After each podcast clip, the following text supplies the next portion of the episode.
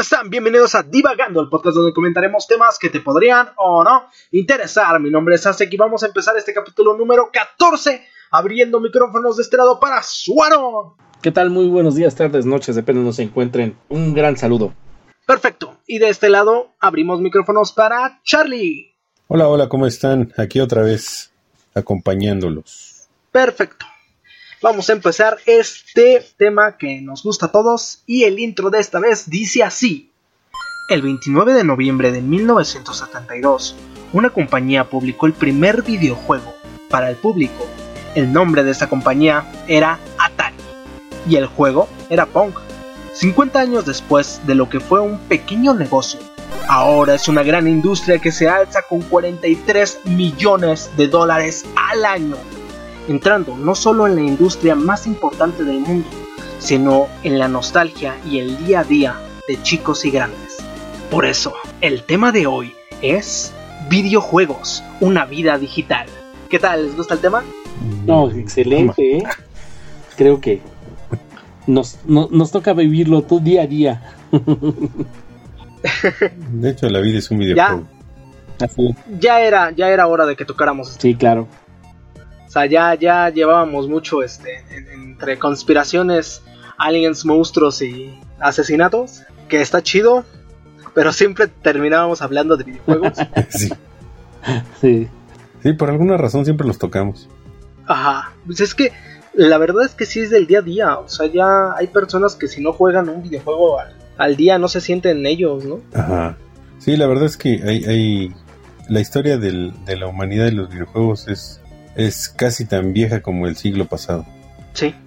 Entonces, eh, eh, y aparte está súper super enraizada ya en la, en la cultura popular, ¿no? Ahorita ya el, que no juega videojuegos es el raro, ¿no? Y es curioso porque ah, decir eso como que el que no juega videojuegos, te imaginas a alguien, no sé, en el Call of Duty, pero ahora ves a, te subes al metro y ves a las señoras con su celular, aunque sea jugando un Candy Crush. Ajá. Es que Y volteas a ver y está en el nivel 1280. o sea... Es que hay, hay, una nueva, hay una rama totalmente nueva de los videojuegos que, salió con los teléfonos celulares, que los mismos gringos le llaman casual games. O sea, son juegos que puedes jugar este, durante 10, 15 minutos y ya. O sea, no es como los videojuegos de consola que, por ejemplo, te tienes que sentar y como que es más preparación, ¿no? Y, mucho más largos, ¿no? Porque tiene una historia o, un hilo conductual mucho más complejo. Y de esos tenemos pues miles, o sea, como Candy Crush, como, no sé, este... Sí, el Cut the Rope, ¿no? Ajá, el Cut the Rope, o el Where's My, Where's My Water, o los estos de el Royal, el Clash of Titans, todo ese tipo de juegos. Clash Royale, todo eso. Ajá, que son muy, muy rápidos. realmente no tienen no tienen una historia, nada más se, se, se, basan en subir de nivel. Ajá, y ya. O pasar a otro. Ajá. Sí, no, no, no tienen mayor ciencia, pero tienen mucho público. Sí, sí, claro. O sea, por ese tipo de cosas, la industria del videojuego, como, como se hacía antes, pues ha sido muy golpeada, muy, muy golpeada.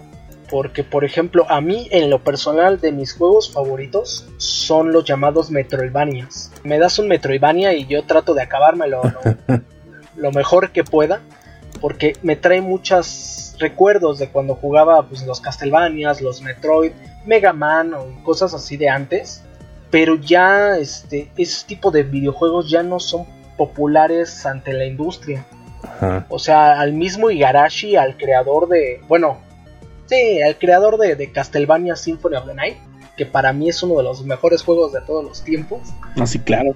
Al propio Igarashi le dijeron, pues, ya, ya vete, ya, este, ya no tienes que hacer videojuegos porque estos videojuegos ya no son rentables. Ahora los rentables son microtransacciones, videojuegos a donde te tengas que comprar una skin o un arma o power-ups para subir de nivel o cosas así. Y Garashi les demostró hace relativamente poquito, hace un par de años, que eso no es verdad. No, o sea, es que lo que pasa es que ahora ya el, mercado de los videojuegos está muy segmentado. y ya abarca públicos desde niños de 5 o 6 años hasta adultos mayores de 60, 70. O sea, yo he visto eh, en los juegos de, de, primera persona, por ejemplo, he visto, por ejemplo, como en el Call of Duty o en el, el PVG, este, abuelitas matando cabrones en, en, partidas en línea, ¿no? Y son muy buenas, que es lo peor. Sí. De hecho, hace poquito se hizo medio famosa aquí en, de este lado del mundo porque en Japón es una ídola. Ajá. Eh, una señora de noventa y tantos años, si no recuerdo, en el Call of Duty. Su canal creo que se llama Grandma, Grandma Play o algo así. Ajá. Ahorita te consigo el dato. Y tiene este canal de YouTube y tiene placas de el millón de suscriptores y cosas así. Y la señora juega como no veas, ¿eh? Sí. Se hace unas kills. Sí. Porque aparte es francotiradora. Ajá. O sea, ella es así como de que los anda cazando y cuando los agarra y paz, paz, paz y... Como y tú ves en las, en, las transmisiones en vivo o en sus videos que graba de sus, de sus gameplays, ¿cómo le dicen de cosas? Eh? Así de, no mames, pinche guía. sí, ¿no? Y es buena, es muy buena. Y cómo se burla de los otros güeyes, ¿no? También hay un señor que juega mucho en Twitch. En Twitch que es este... Ay, no me acuerdo cómo se llama, pero también es así, ya es un señor como de unos 60 y tantos años, casi 70. Y este, de hecho se hizo viral hace poco porque eh, se le descompuso su, su compu y él jugaba en una compu de 1900 Carranza. Ajá. Y se le descompuso, entonces pues pues este se quedó como tres meses sin entrar a jugar, ¿no? Entonces cuando regresó a jugar, pues los que lo seguían le preguntaron que por qué había dejado tanto. No, pues es que se me descompuso mi computadora y me tardé, no sé, dos meses en poder conseguir la lana para comprarle. Creo que se le arruinó el disco duro o una cosa así. Y le preguntaron que de qué modelo era su compu y creo que era una Pentium Pentium 4. o sea, bueno, sí, o sea, una cosa ya vieja, ¿no? sí. Y entonces la gente le empezó a, a donar billete para que se comprara una computadora decente de los estándares de ahora. Y sí, la verdad es que el, señor estaba viendo las, las donaciones. Estaba ahí chi chi en, en, su, en su stream. Porque pues le, le, dio la emoción de que la comunidad le, le compró su. Pues prácticamente le pagó una compu nueva, ¿no? Ah, sí. La, la señora tiene 90 años de edad y se llama Amako Mori. Su canal se llama Gamer Grandma. ah, ese sí le he visto. 90 años y vean cómo dispara la señora.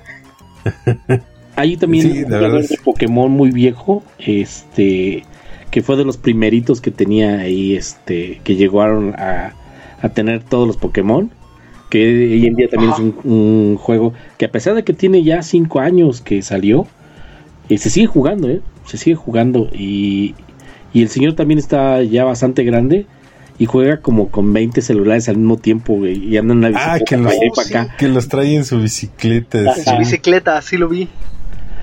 Sí, está muy bueno. Chido. esos, esos son, son padres, ¿eh? Sí, pero pues era lo que decíamos, o sea, ya no nada más es como para jóvenes, ¿no? Porque antes decían los videojuegos es para los chavitos. Y ahora encuentras videojuegos tanto para niños muy chiquitos como para señores ya muy grandes. Ajá. Ya está muy seccionado esto. Y yo creo que por eso es una de las industrias más importantes que hay. Sí, así es. Bueno, como un poco de historia, y creo que tendríamos que regresarnos un poquito a, los primeros 70. A los inicios. Exactamente. Y, y ver, eh, de hecho, el, el, juego se empieza como que en los 50, ¿no, Charlie? En el 52, si no mal me acuerdo. En el 52, eh, Alexander Douglas crea eh, una versión digital de El Gato, bueno, lo que conocemos nosotros aquí en México como El Gato, o en España como El 3 en Raya. y pues era, era el que ese permitía que el jugador humano jugara contra la máquina. La máquina era una EDSAC que es como una como una versión británica de la ENIAC de Estados Unidos. Ah, ok. Después, eh, otro, otro ingeniero en el 58 que se llamaba William Higginbotham, se me lengua la traba con su apellido porque está bien bueno, creó en un osciloscopio un juego que se llamaba Tenis para dos. Ah, ok. Y era, ese estaba padre porque te daba chance de, que dos jugadores eh, interactuaran con él entre ellos. Y eso después derivó en el, en el videojuego que más famoso de la de los y que empezó con la historia del videojuego que se llamó Pong de Atari ese ya ajá que él se lo sacó Atari bueno pues de ahí chorro de juegos de Atari wow había un juego que de hecho no sé si era ese este el de el que dices del gato, el Oxo. Ajá, el Oxo. Era Oxo. Exactamente. Este, que se jugaba en, en, las computadoras de los barcos de Estados Unidos. Ándale, era ese mismo. era genial. Sí, porque pues, ¿qué computadora ibas a tener para jugar eso? O sea, tenías que ser un un departamento gubernamental para tener una máquina que corriera ese tipo de cosas. Sí, pues es que prácticamente, literalmente no, no, está mejor dicho, un departamento. Porque ocupaban un departamento, o sea, Ajá, por espacio. Era enorme. No sé si han visto las, las, la, la foto del disco duro de IBM, el primero. Sí lo tienen que, este, tuvieron que desarmar las puertas del, del lugar a donde lo iban a meter para que pudiera entrar. Y tenía creo que como un mega de capacidad, una cosa así, ¿no? sí. Era una, creo que ahorita una canción, como dos, tres segundos de canción de ahorita ocupan todo el disco duro de ellos, ¿no? Sí, eran edificios. Ahí sí, el departamento de informática sí era un departamento literalmente. Sí. No como en las empresas modernas que el departamento de informática es un, sujeto en el sótano con una computadora. Ajá, lo más alejado de recursos humanos que se pueda. Ajá, porque nadie lo quiere ver a los ojos. Todo el mundo lo necesita, pero nadie lo quiere aceptar. Estamos sacando aquí nuestras frustraciones. nadie se acuerda de su nombre a menos que lo necesite. Ajá. Ajá. Entonces sí, amigo, pero basta de. Ok, ok. Bueno, ya. Eso no como a consulta del psicólogo. De nadie me quiere. ¿Y con eso cómo te sientes? sí, sí. ¿Cómo te hace sentir? bueno, y, sí, así y, continuando con la, con la historia de los videojuegos, entre el 70 y el 89 fue como que yo lo que creo es como la época de oro de los videojuegos porque fue cuando Atari se hizo hiper famosa con juegos como Asteroides, por ejemplo, que ese, ese era el, Yo creo que todos los, los niños que, que vivieron en los ochentas jugaron ese y después vino el, el juego que, que hacía que los niños no salieran de las farmacias, ¿no? El Pac-Man. Pac-Man. Así es, un súper juegazo. ¿eh? Ah, entonces, yo todavía tengo una anécdota de ese. Eh, recién hace unos que 5 o 6 años encontré una farmacia con una máquina de videojuegos al fondo y había como 6 o 7 chavitos. Y había monedas formadas, o sea, cosa que hoy en día ya no existe, ¿no? Eso de formar las monedas, bueno, por Dios, ya nadie, ¿no? Este, y era un Pac-Man. Era un Pac-Man. De hecho, era un Miss Pac-Man.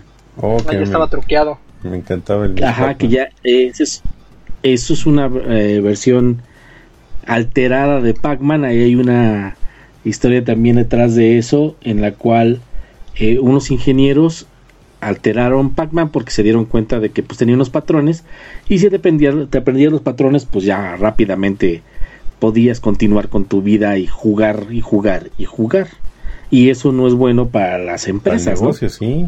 Porque pues obviamente menos lana es igual a bancarrota. Entonces, ellos alteraron la versión de Pac-Man y le pusieron Miss Pac-Man. Obviamente cuando se enteró el creador de Pac-Man, pues bueno, o los creadores de Pac-Man, pues las demandaron. y después de una batalla... ¿Perdón? qué curioso. Exacto, era lo que ibas a comentar. Que después de una batalla legal, terminaron siendo absorbidos por la idea. Exactamente. Prefirieron mejor un, mal arreglo que un buen pleito. Sí. Y les generó muchísimo. No, bueno, muchísimo.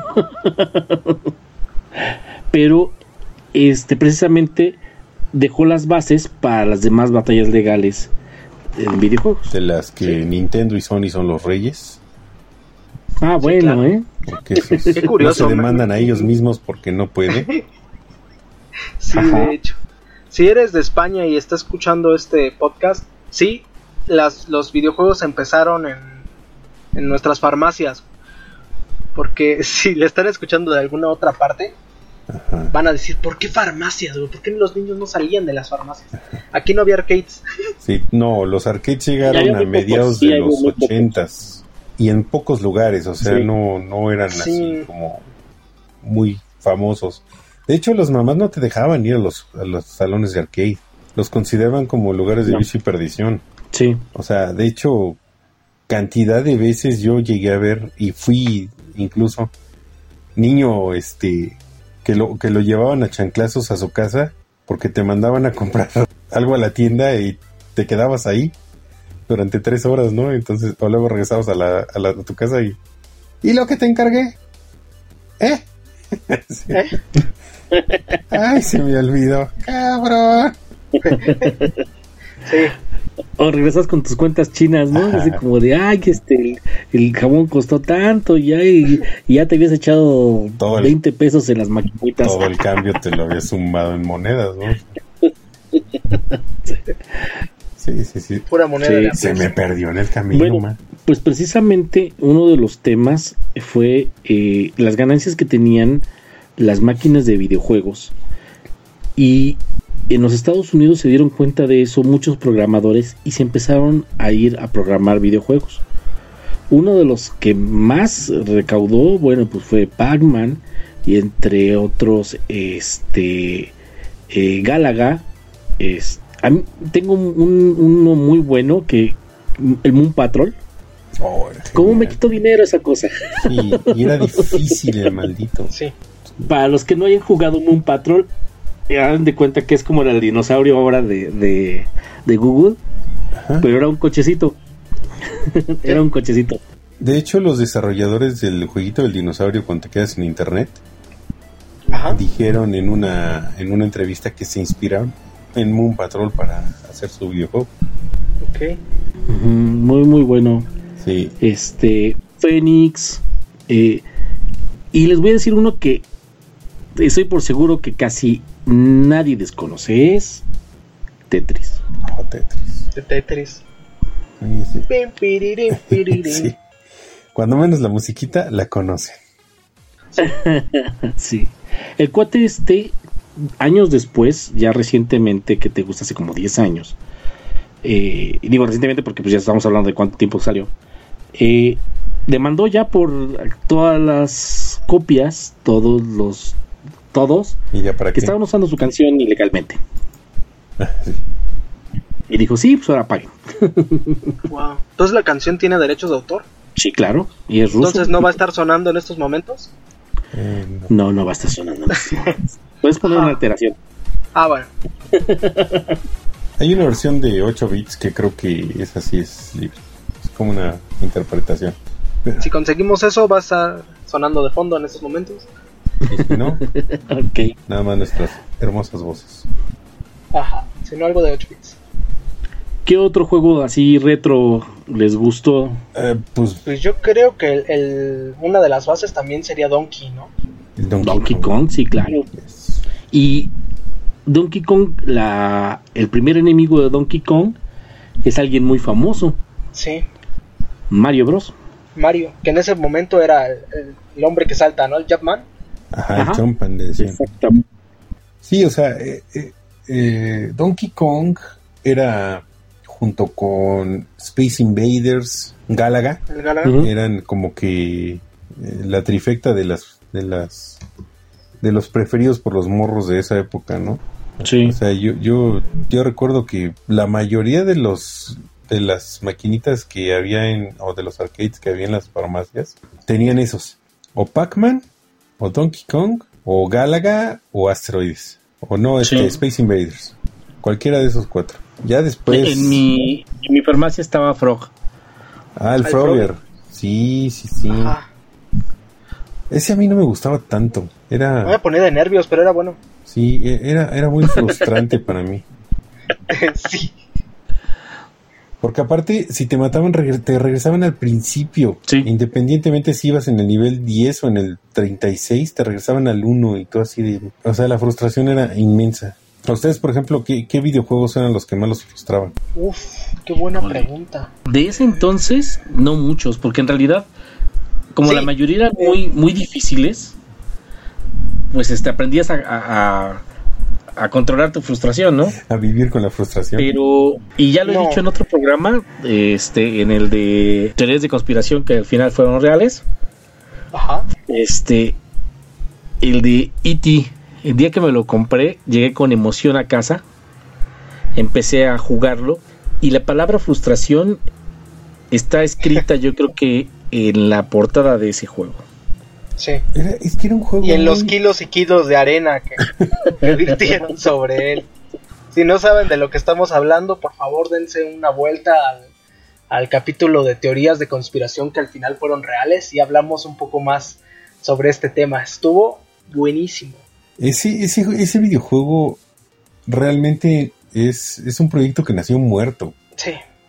Porque pues lo crearon en, creo que en tres semanas el videojuego, o sea, y un solo programador.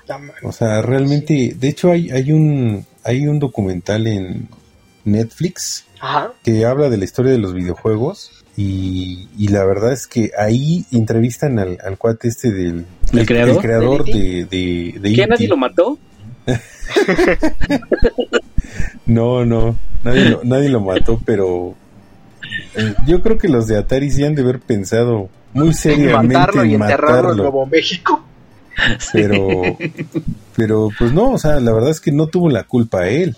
No. O sea, le dieron el proyecto así como que en, en cuestión de, ¿sabes qué? Necesito que lo termines para mañana, ¿no? Y todo así de, güey, no mames. ¿no? Entonces, el documental se llama Atari Game Over. ok. Ok, sí. de hecho, eso fue lo que desencadenó la, quiebra de Atari. Sí, sí, claro. Porque metieron millones de pesos, digo, de dólares, en, en, ese, en el desarrollo de ese videojuego y no les generó nada. Al contrario. Ajá. No, sí, demandas. sí, demandas. Sí, y de hecho, Muchas. De hecho, bien chistoso porque la quiebra de Atari en el 83 desencadenó una crisis que se llevó entre las patas a todos los demás, eh, a todas las demás compañías de videojuegos. Y fue una, una época de tres años prácticamente.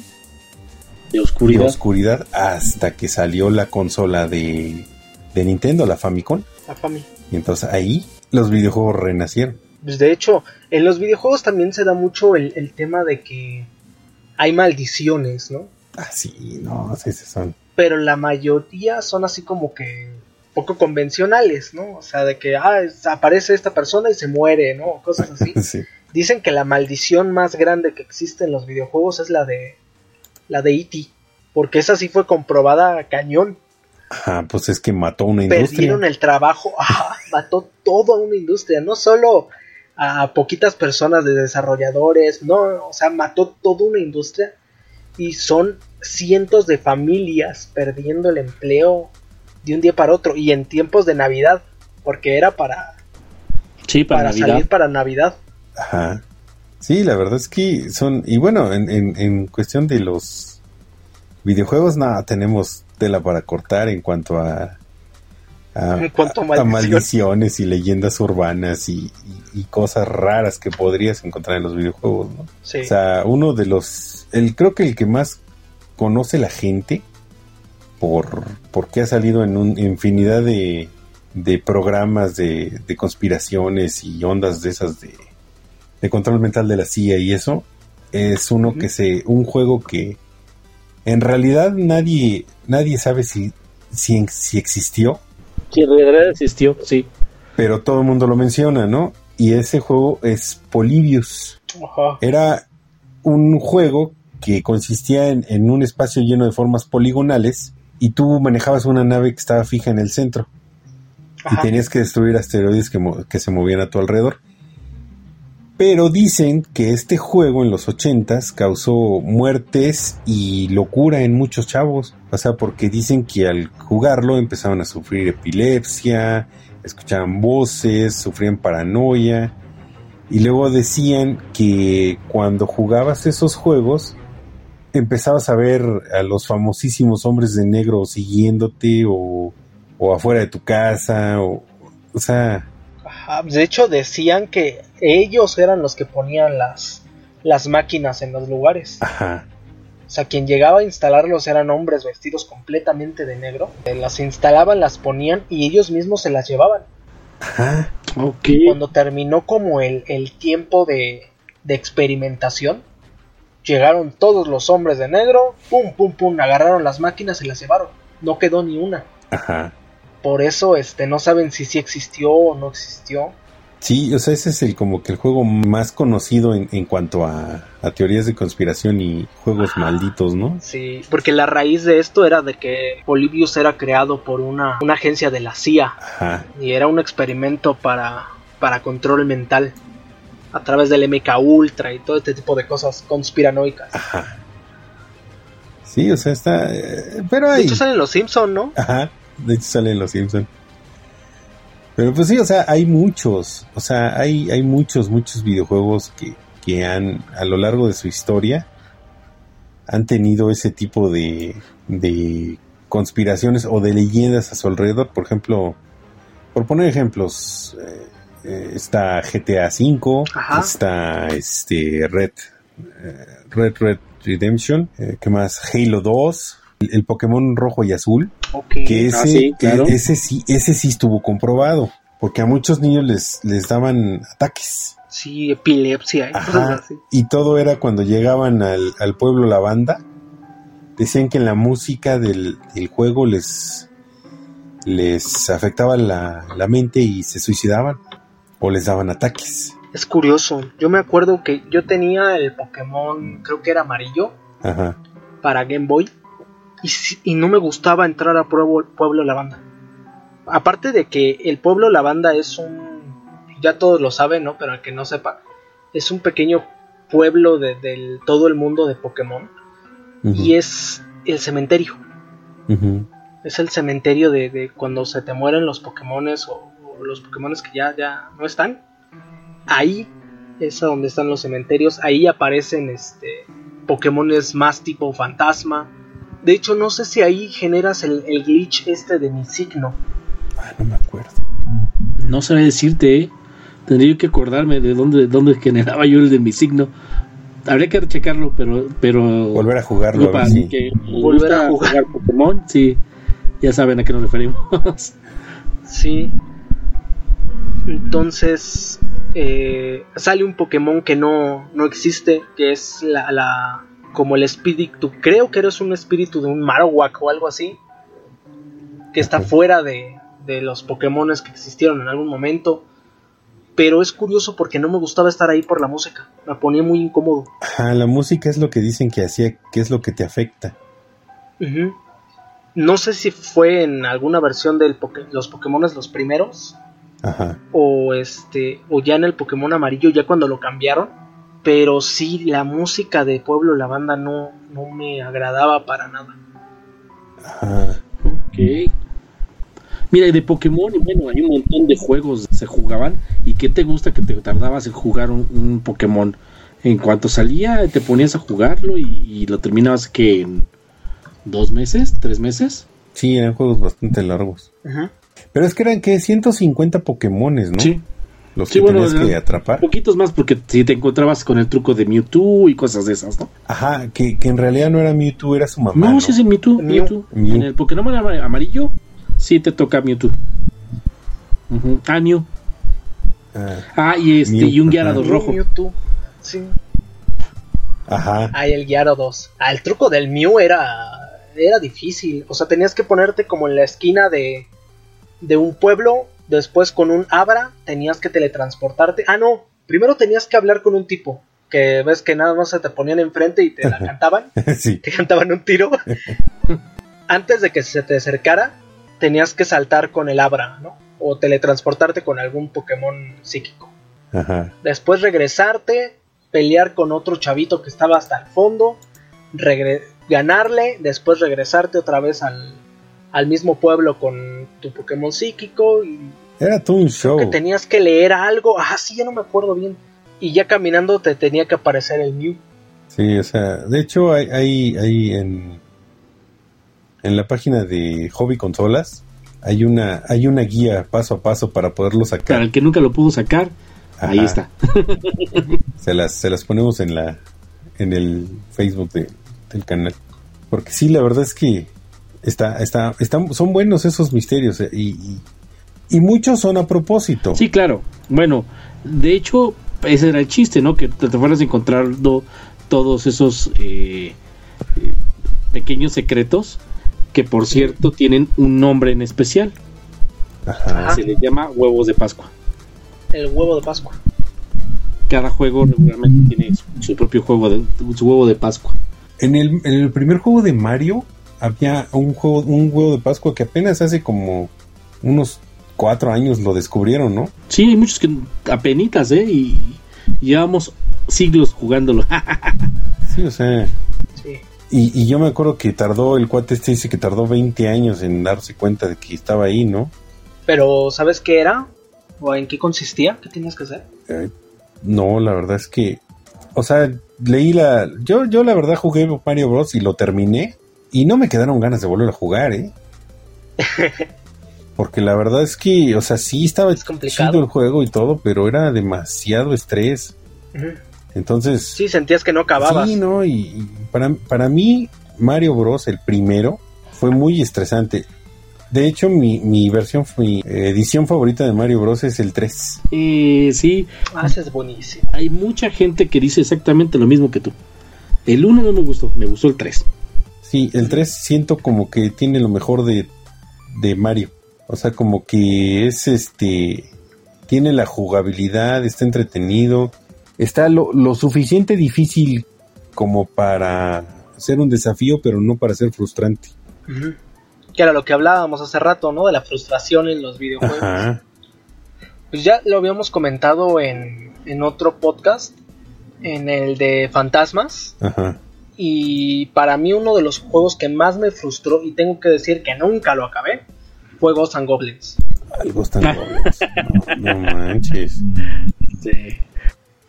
Ese era muy, muy complicado, o sea sentía yo como que estaba eterno, pinche juego. Pues en realidad sí está eterno. Tienes que acabarlo. Ese juego sí lo acabé. Eh, lo tienes que acabar con una moneda, porque obviamente no, no puedes continuar. O bueno, no creo que se te va a continuar, pero yo nunca me, nunca me gustaba continuar en ninguno de mis juegos. No, y aparte cambiaba el juego si continuabas, ¿no? No, pero de todas maneras, este, eh, eh, continuar era como hacer trampa y nunca me gustó así como en los juegos este, darle continuo, ¿no? Hoy en día, inclusive, por ejemplo, con mis juegos que, juego actualmente, juego o sin dinero o sin continuar. Entonces, este, ese juego lo tienes que acabar dos veces. La primera vez te aparecía el, el, enemigo, este demonio, y cuando lo derrotabas te decía que era una ilusión creada por el demonio y que tenías que volver a empezar. Y entonces tenías que llegar al final como con un arma especial. Si no, llegabas con esa arma al final, no te volvías a dar vuelta y otra vuelta, igual vuelta y así. No, paso. De hecho, creo que el único juego que llegué a jugar completo sin así, o sea, con una sola moneda fue Bomberman. sí. sí, sí, sí, es cierto, me consta. Bomberman, no manches, el Bomberman. No, yo la verdad es que pocos juegos he terminado hasta así de que diga yo, ya lo acabé. Ajá. Y este, y pues de ellos, así que me acuerde, este, Metal Slug, en todas sus versiones, esos son los juegos que sí he terminado todos porque me encantan. Pero sí, no, no, no lo puedo hacer sin continuar, o sea, yo creo que si continúo, doy el continuo unas 100 veces, es poquito, porque también es un juego muy difícil. Metal Slug, el 1, 2, 3, X, este, 4, todos ellos. Este, ¿qué otro? El Bomberman sí lo llegué a jugar, pero creo que llegué hasta el nivel treinta y tantos y hasta ahí. Y Tetris, Tetris sí lo llegué a terminar en el nivel ciento, creo que es el 120. Y vuelves a empezar del nivel 1, pero a una velocidad estúpida, o sea. Nivel chino. Sí, o sea, ya tienes que tener unos reflejos nivel Dios. Porque prácticamente son así como que caen las piezas así. ya no hay ya no hay forma de controlarlas antes de que caigan. Ya nada más las acomodas. Sí, ya, nada más las dejas caer y ver cómo ves qué haces. A ver qué se arma. ¿Y qué otros juegos este tú has terminado, mi querido Suarón? Pues yo he terminado Castlevania. Oh, sí. El primer Castlevania, el segundo Castlevania. El tercer Castlevania y el, el tercer Castlevania y obviamente el Sinfonía de la Noche o el Symphony of the Night Sí. Y creo que es el mejor juego de todos los tiempos. He dicho. Sí. ¿Pero ese, ese juego ya era de consola? Sí, salió para PlayStation. Ese juego era de PlayStation. salió en el 97 para el Play 1. Play 1. No, pues es que ya estamos bien acá, o sea, no hemos mencionado, por ejemplo, las, las, las consolas más clásicas, ¿no? Como Nintendo, el Super Nintendo, Famicom, el Atari 2600. mi culpa. No, no, no, o sea, está bien, pero... me emocioné. a, lo que me refiero es que, que tienen un, un, un, lugar importante en la historia de nuestros bonitos videojuegos. Yo tuve un Atari 2600, de esos que se conectaban todavía con un aparatito especial a la televisión. Ajá. Así y es. Este, y había unos juegos geniales en Atari para esa época. O sea, yo, yo tenía el Punk. Em, uno que se llamaba. que era de un, de un sujeto brincando como cocodrilos. Ah, ese juego me costó mucho tiempo encontrar cómo se llamaba. Pitfall. Pitfall, exactamente. ese mismo. Y tú tenías otros videojuegos de Atari uno de vaqueros. De vaqueros, madre santa. Ajá, se disparaban. ah, ¿no era el Wild West? no me acuerdo cómo se llamaba, pero eran como tenías sí como dos tablas y te tenías que disparar y te ibas para abajo y el otro disparaba y se iba para abajo, o sea, tenías como que perseguir al otro vaquero para dispararle. ¿No era el Sunset Riders? No. Pues puede ser, no me acuerdo cómo se llamaba. No me acuerdo, güey. Bueno, Sunset Riders ya es más para acá, ¿eh? No, Costers Revenge. Voy a tener que buscarlo. Era Costers, Costers Revenge, Revenge. Ah, no, no es cierto, no, estoy mintiendo. Ya me acordé de que era. Era un juego que tenía ondas eh, pornográficas. Ah, no, ya te acordaste cuál es. Ya sé cuál es. Ya ah, era, bueno, no, ese juego no es el que dice él, pero había una ah, onda ahí pornográfica ¿Cómo se llamaba ese juego? era un indio que llegaba con su una india al final. Ajá, y, había un, era, un cowboy, ¿no? Ajá, un cowboy que se llamaba. El juego se llamaba Costers, Costers Revenge o la revancha de Coster. Ah, y era para el Atari 2600. Ese les voy a poner el video porque está en YouTube, de hecho, y se ve todito. Qué bueno, últimamente era, era porno 8 de 8 bits. De 8 bits. Por Dios. Gunfight se llamaba. El de los vaqueros. Gunfight. O sea, como peleas de. Ah, sí. De pistolas. Ajá. Y estabas entre un como cactus raro y te tenías que perseguir con el otro vaquero a, a, dispararle. Y también era de Atari, ¿sí? Sí, era, salió para el 2600 mm. creo. Que me acuerdo yo. Sí, Atari 2600. El que sí me costó mucho trabajo conseguir y creo que gasté todo mi dinero en él. Era uno que se llamaba Hero. Hero. como héroe. Y era un cuate que tenía un helicóptero y iba bajando. Muy extraño el juego. Pero, ah, cómo me gustaba. Giro. Ah, pero era, pero era como un backpack, ¿no? Ajá. Ajá, eh, era, lo que era, un backpack. era lo que iba a decir. O sea, yo creo que de ahí también genera un problema muy grande con el Atari. Y es que muchos empezaron a generar sus propios juegos para esa cosa. Sí, era bastante fácil. Bueno. Sí. Si sabías Basic. Bueno, parece Si sabías Basic y tenías un, grabador de chips, podías crear tu propio juego de Atari. Y había infinidad de juegos. Eh, lo que llaman, llamarían ahorita bootlegs. Sí, era un bootleg. Pero ese de giro, madre, no, no, sí, un patadón al pasado, amigo mío. Sí, bueno, te voy a dar otro patadón al pasado. Eh, era un avioncito que iba completamente de frente y tú nada más controlabas ir a derecha o izquierda, arriba o abajo, pero eh, se te iba acabando la gasolina. Y había unas rayitas por las cuales pasabas que decían gasolina, fuel, y este y ibas cargando la, gasolina, ibas disparándole a barcos, helicópteros, este, otros aviones, etcétera, etcétera. Era muy divertido, se llamaba River Raid. River Raid. Ah, cierto, puta madre. Sí, ya estoy viejo, amigo. Estamos, dijo el otro, güey. y el otro juego que te puedo decir que también te va a dar una patadón al pasado, a lo mejor no por el nombre, se llama Pole Position. Uy, sí.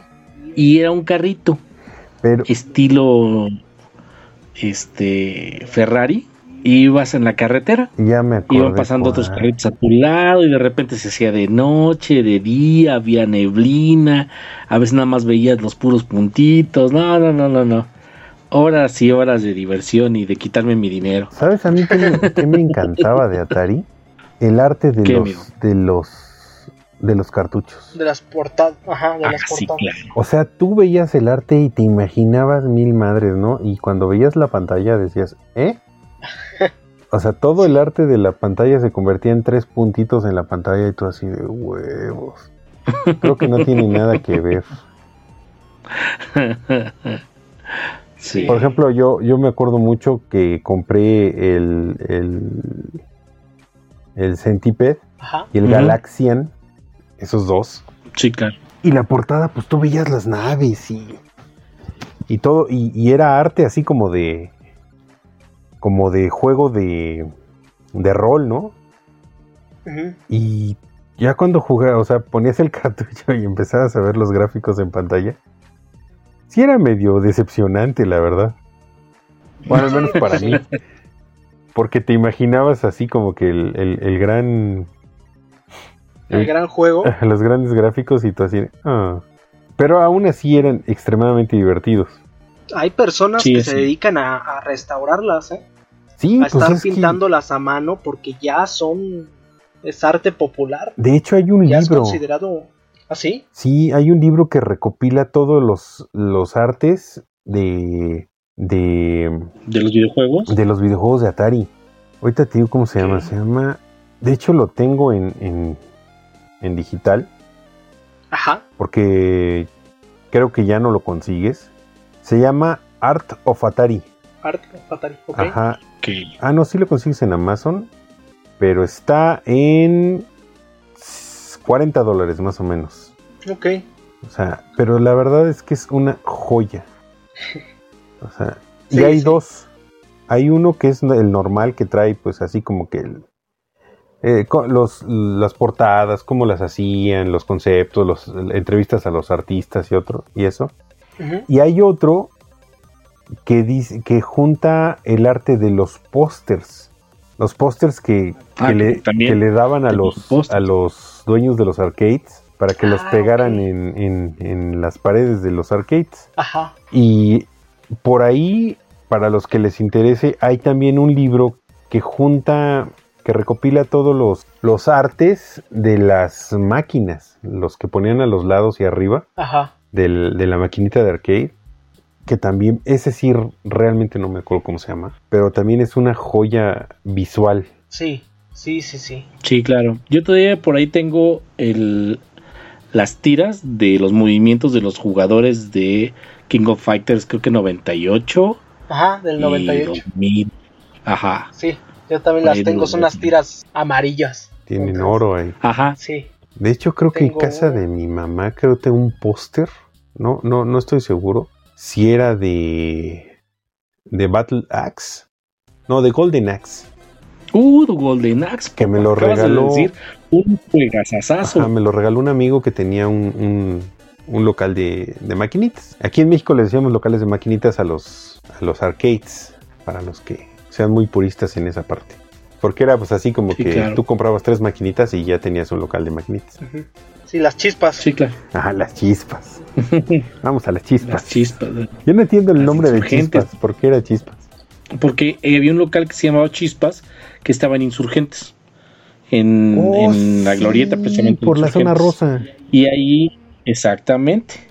Y ahí tenían la cantidad de máquinas de videojuegos que no vieras.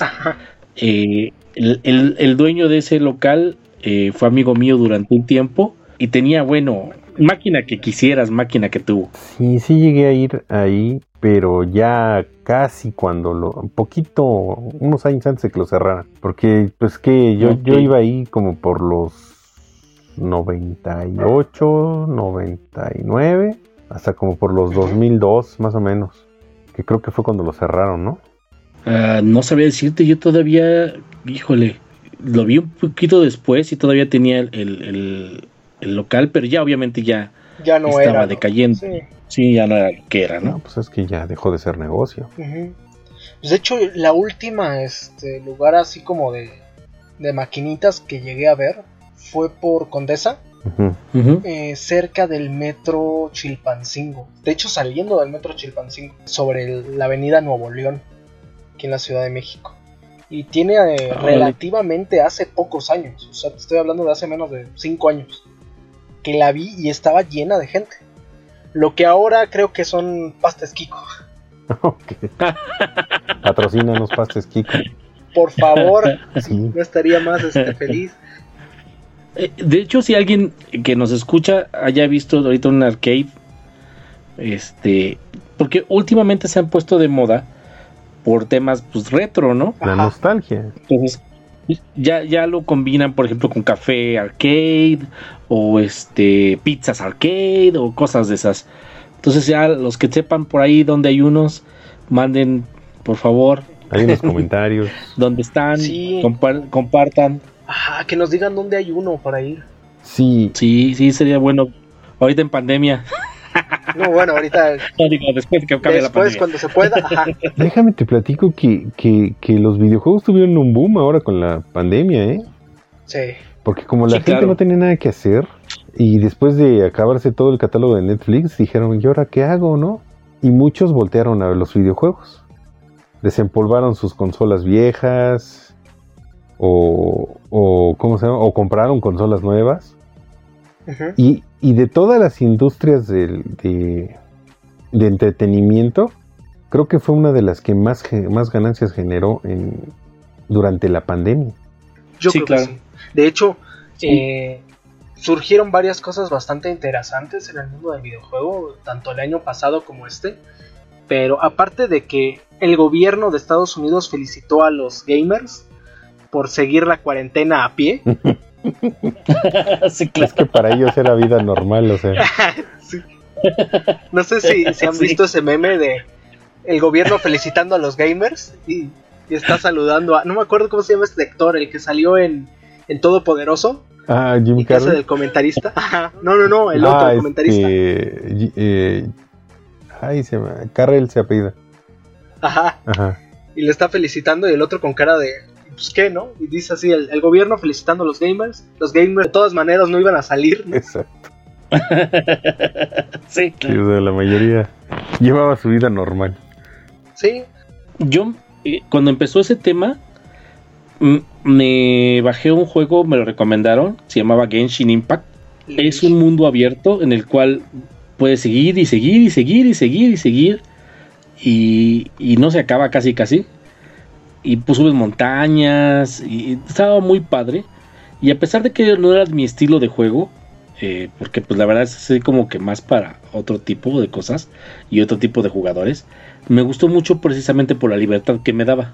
La libertad que no tenía porque estaba yo encerrado. Entonces, este, me, me, recluí mucho en ese juego. Ya cuando empecé a salir, este, me di cuenta de que el tiempo que estaba yo gastando en ese juego no era, no era compatible con mi rol de vida y entonces pues tuve que dejar de jugar. Sí. Ah, pero ¿qué tal el nivel de las heroínas? No manches. sí, ni me digas. Eran buenos. Sí. Yo, por ejemplo, empecé a jugar varias cosas este, al principio de la pandemia.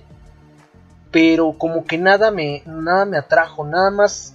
Empecé a jugar un montón de videojuegos. Pero como que algunos no me llamaban la atención. Otros los empecé a jugar y estaban buenos. Aunque la dinámica es muy buena. Como que no no me atrajo. Nada más hubo dos juegos que hasta ahorita no los he soltado. Uno, como ya mencionaba, es un Metroidvania. Se llama Hollow Knight. Ajá. Para mí, uno de los mejores juegos que he jugado. Y mira que he jugado. Las dinámicas son muy buenas. El, el arte es hermoso. Las. Las canciones, la ambientación, todo es increíble. Todo es increíble. Me, me voló la cabeza. Y este, jugar ese juego y se ha convertido en mis juegos favoritos. Y, es creado por cuatro personas, que es lo que más me llamó la atención. Durante tres años le estuvieron dando. Sí, no, no. O sea, si pueden jugarlo, les recomiendo demasiado el, Hollow Knight. Pronto va a salir la nueva, la nueva versión, el Hollow Knight 2, que se llama Hollow Knight. Este. Ay, no me acuerdo ahorita cómo se llama, ahorita les digo. Y justamente ahorita acaban de, agregar hace poco una nueva actualización. Este, como que mejoran algunos problemas que tenía el juego. Pero está increíble. Y el otro juego, el que me enganchó mucho, se llama Heavy Metal Machines. Y es básicamente. ¿Han jugado Rocket League o lo, han visto? Lo hemos visto, porque la verdad es que no lo hemos jugado. Sí, no, no soy mucho de ese, de ese de cochecitos. Ajá, es de cochecitos. Es como fútbol con coches, pero teniendo poderes como el League of Legends. Cada coche o cada personaje tiene poderes. Tiene su propio poder. Ajá. y los vas atacando. La verdad está muy bueno, muy muy bueno. Empecé como un manco, como todos. Ahorita ya tengo más o menos un nivel. De hecho tengo un equipo, se llama Taco. Ah, qué chido. Porque hay muy pocos mexicanos. Entonces pues, nos reunimos todos los mexicanos que había ahí. Y creamos nuestro equipo llamado Taco y este y ahí les vamos dando. qué chido. Ok, qué bueno, qué bueno. Esos buenos nos para los que se quieran unir. Sí, para los que quieran entrar ahí. Ahí, está buena la competitiva y, y, los espero en la arena. Sí, la verdad es que hay, hay muchos juegos muy buenos. Eh, desgraciadamente la, la eh, los, los juegos tienen muy mala reputación, al menos entre los papás de entre los, las generaciones de los 80s, 90s, ¿no? ¿Por qué? Porque en esa época todo lo malo de la vida se lo se los chacaban se lo chocaban a los videojuegos, ¿no? O sea, había había mitos desde que te hacían una especie de asesino serial hasta que que este de que te, te, te hacían adictivo, que que nada más era te metían al diablo, Ajá, te hacían perder el tiempo, que te hacían mal estudiante, cuando en realidad... Que ibas a perder la vista. Ajá, uy, sí, ese era el, clásico, ¿no? O que te ibas a hacer jorobado, ¿no? Por estar sentado tanto tiempo. O sea, y, la verdad es que no, o sea, en, nosotros eh, eh, somos niños de videojuego y la verdad es que siento yo que te ayudan a desarrollar habilidades que de otra forma no podrías desarrollar. Como por ejemplo la visión periférica se te agudiza muy cañón. Los reflejos también se... Sí, yo tengo una visión periférica bastante buena. Igual yo. Y los reflejos también se te agilizan mucho. Y, este la resolución de problemas. O sea, te, yo siento que ayudan más de lo que perjudican. O sea, obviamente como en todo yo, yo creo que hay gente que se clava, ¿no? Pero esa es gente que ya tiene un problema preexistente y el videojuego solo se lo detona, ¿no? Entonces, Bueno, como todo, ¿no? Eh, cualquier cosa en exceso te hace daño. Sí. Exactamente. Sí, la, verdad es que son, son, son cosas que, que, los videojuegos arrastran y hasta la fecha, o sea, tú, tú ves en las noticias un morrillo que va y, y, dispara a sus compañeros en la escuela. Lo primero es o los videojuegos o, o, la música, el, el heavy metal, ¿no? El heavy metal, ajá sí, no, de, de, ahí viene el problema, por ejemplo, de la matanza de Columbine. Este, lo primero que, hicieron fue cuando llegaron al, bueno, al lugar a donde vivían los, niños estos, tenían pósters de Ramstein, por ejemplo. dijeron, ah, no, Ramstein, los, los volvió locos, ¿no? O al chavito que se suicidó, ah, no, es que escuchaba a Marilyn Manson. Sí. Los volvió locos. Pero se lo achacan a otras cosas que no, tienen nada que ver. no, sus papás nunca le ponían atención, este, lo dejaban ahí, le golpeaban, pero el, que de la culpa es Marlene Manson. ¿Sí? porque es que es más fácil culpar a Marilyn Manson que ver el, en realidad el, fondo del problema, ¿no?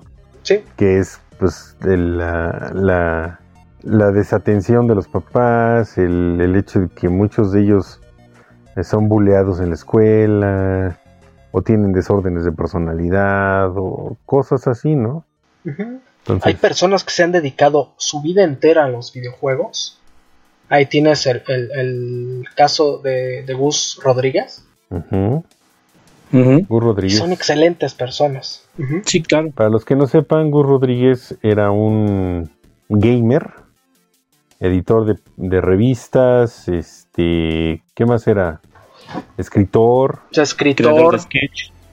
comediante, director, este, un montón de cosas que Un, un, tipazo, ¿eh? Era una persona increíble, sí.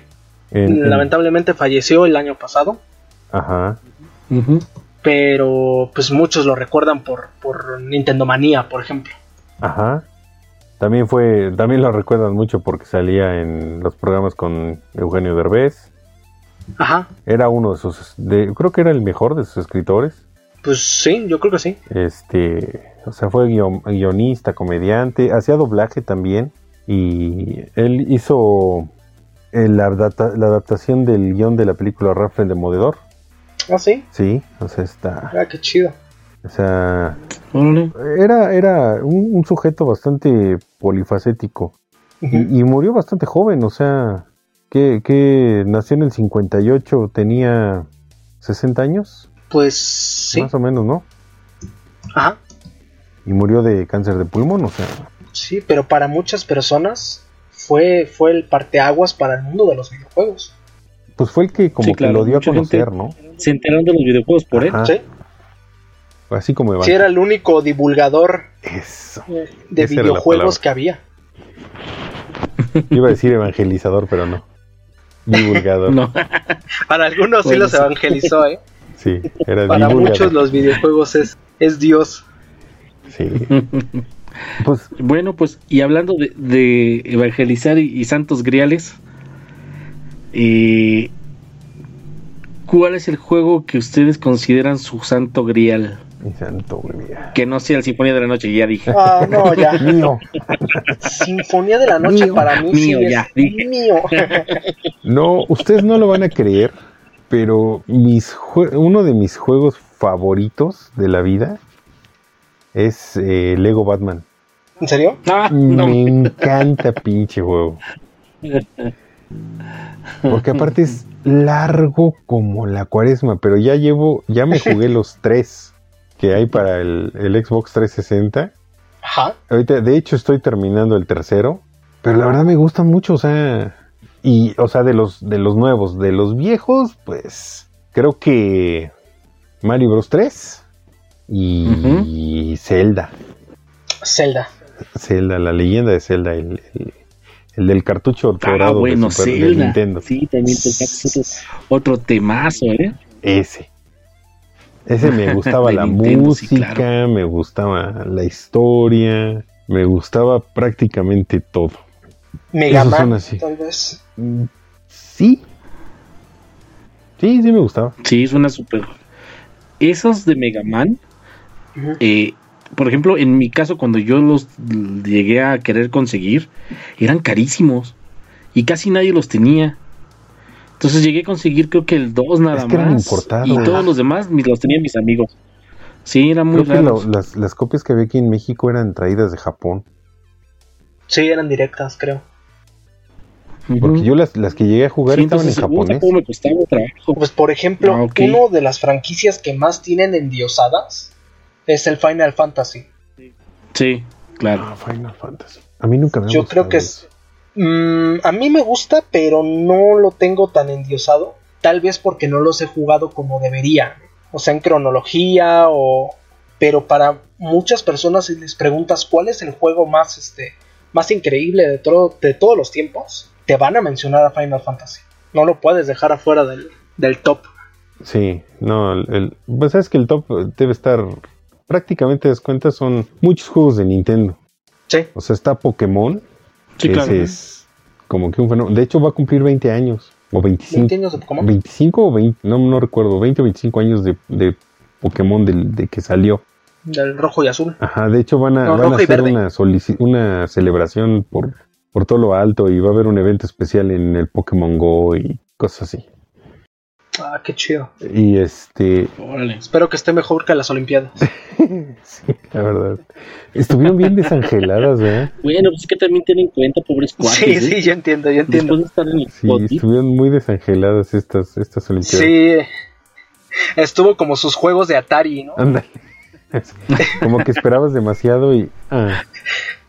Ajá, como que no saltaba, ¿no? Le picabas y no saltaba. Ah, ¿Por qué? por sí esas palancas de Atari eran extremadamente incómodas. Sí. Sí, te quedaban unos callos en los dedos por estar jugando. Pero horribles. Yo me llegué a sangrar un dedo, o sea, neta, me las llegué a sangrar. Porque pues tenía que. Y en una de esas, pues la pellizcada sabrosa. sí. es que la orilla. Dejabas sangre. La orilla del botón donde estaba encasquetado el botón era muy dura. Entonces el botón la apachurraba, la apachurraba, y entonces el roce con esa madre llegaba, de, te dejaba sin huella digital. Así como que. Sí. Qué bueno que antes no hay personas que no tienen huellas, es por eso. sí. A las personas que no les agarra el biométrico en su oficina o en. Para cuando, cuando checan, es porque jugaron demasiados videojuegos. Ajá. Efectivamente. Sí, la verdad es que. No, y bueno, regresando a, Nintendo, por ejemplo, ahorita que, que, lo mencionamos, que está en el top 10, pues fue una de las... Esa, esa consola tanto revivió a Nintendo como empresa y revivió a los videojuegos. O sea, Japón, Japón se volvió referente mundial en cuanto a videojuegos gracias a Nintendo y a su Famicom, que, aquí en, que, aquí en, Occidente la, la, bautizaron como Nintendo Entertainment System, que es la cajita gris. Esa salió en el... Sí, porque Nintendo es la marca. Nintendo y, vendían como otra cosa que no eran videojuegos. Cartas y ollas. Cartas, ¿no? Ajá. Sí, sí, o sea, hasta nada que ver. cuando se metieron al mundo de los videojuegos fue cuando ¡pum! Ajá. Y, le, comieron el, mandado a Commodore 64, que en esa época a Commodore. era la pues la computadora personal por excelencia. Sí. Y todo mundo la usaba para jugar videojuegos aún más que el, que el Atari 2600. Sí, porque ahí le cabía un cartucho. Y aparte, pues no nada más era para videojuegos, podías usarla para aprender a programar y hacer cosas de otro tipo, ¿no? Etcétera, etcétera. Pero cuando llegó el, el, el, NES, en el 80 y... ¿qué fue? ¿82? ¿83? Ajá. Este, pues rompió y yo me acuerdo que, que conseguir esa madre en Navidad, que fue cuando salió, era casi, casi así como en la película del regalo prometido, ¿no? Casi, casi agarrate a chingadazos con otro güey para. Sí, era el Black Friday. sí. Pero Black. Pero bien Black. Y tuvo, tuvo su reinado hasta el 85, 86. ¿O cuándo, cuándo fue que salió la Sega no, Genesis? que más todavía.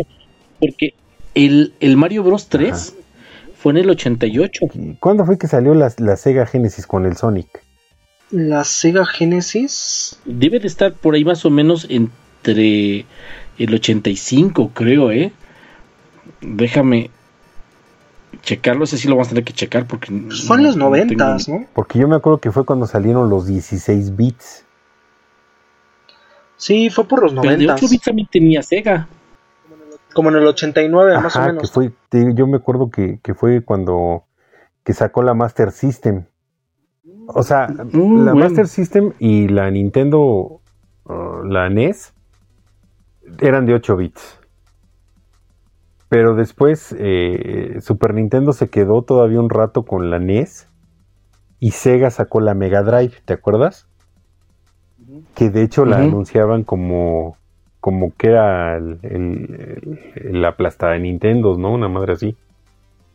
De hecho, la, la, publicidad decía Do o Nintendo.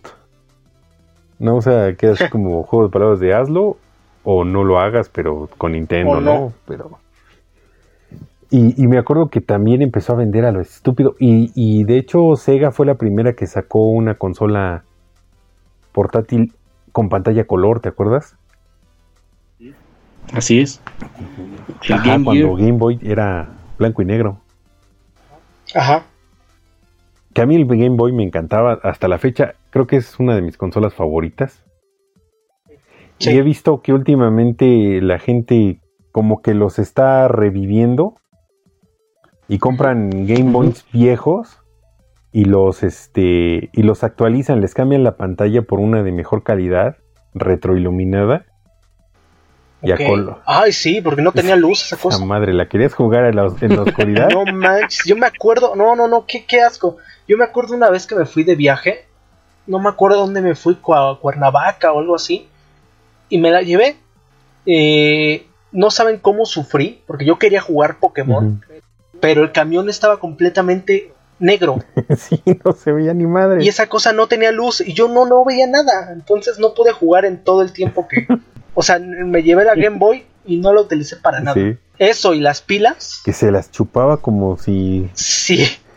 Sí, era, era, era imposible jugar un juego completo con una, carga, con una carga de pilas. No. Tienes que tener unos tres paquetes porque para esas épocas que estamos hablando, las recargables eran casi casi novedad, ¿no? Sí, eran muy caras. Muy, muy caras. No, Sí, no, eran, solamente para los dioses. Ajá. Tienes que ser pudiente. Y, y, sí, o sea, yo, yo, yo, recuerdo esa época y la verdad es que ahorita he estado viendo, por ejemplo, muchos en, eh, en YouTube que hay tutoriales de cómo cambiarle la pantalla a tu a tu Nintendo, a tu Game Boy, este, clásica por una pantalla retroiluminada.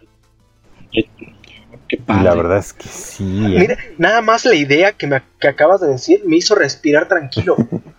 es en serio, o sea, qué frustrante.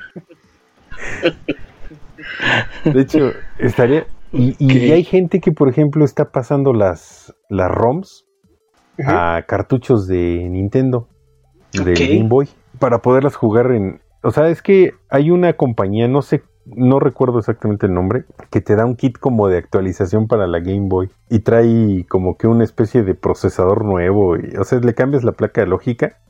Por fuera se sigue viendo igual, pero por dentro las tipras ya es otro, otra onda más. De hecho, creo que puede, puedes jugar hasta, colores, ¿no? Para los que no sepan, pues el Game Boy, el principal, era blanco y negro. Era blanco y negro. Con una pantalla de cristal de cuarzo, ¿no?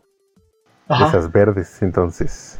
Y sí, pues ya de ahí para acá, pues qué, en cuestión de, de 50 años, hemos pasado de puntitos en la, en la pantalla a, gráficos hiperrealistas, ¿no? Sí, pues sí, ya no sabes ni siquiera diferenciar de una a otra. O sea, ya, ya pasamos a un punto donde los videojuegos clásicos, por ejemplo Doom, ya lo puedes ah, reproducir hasta en una prueba de embarazo. Ah, cierto.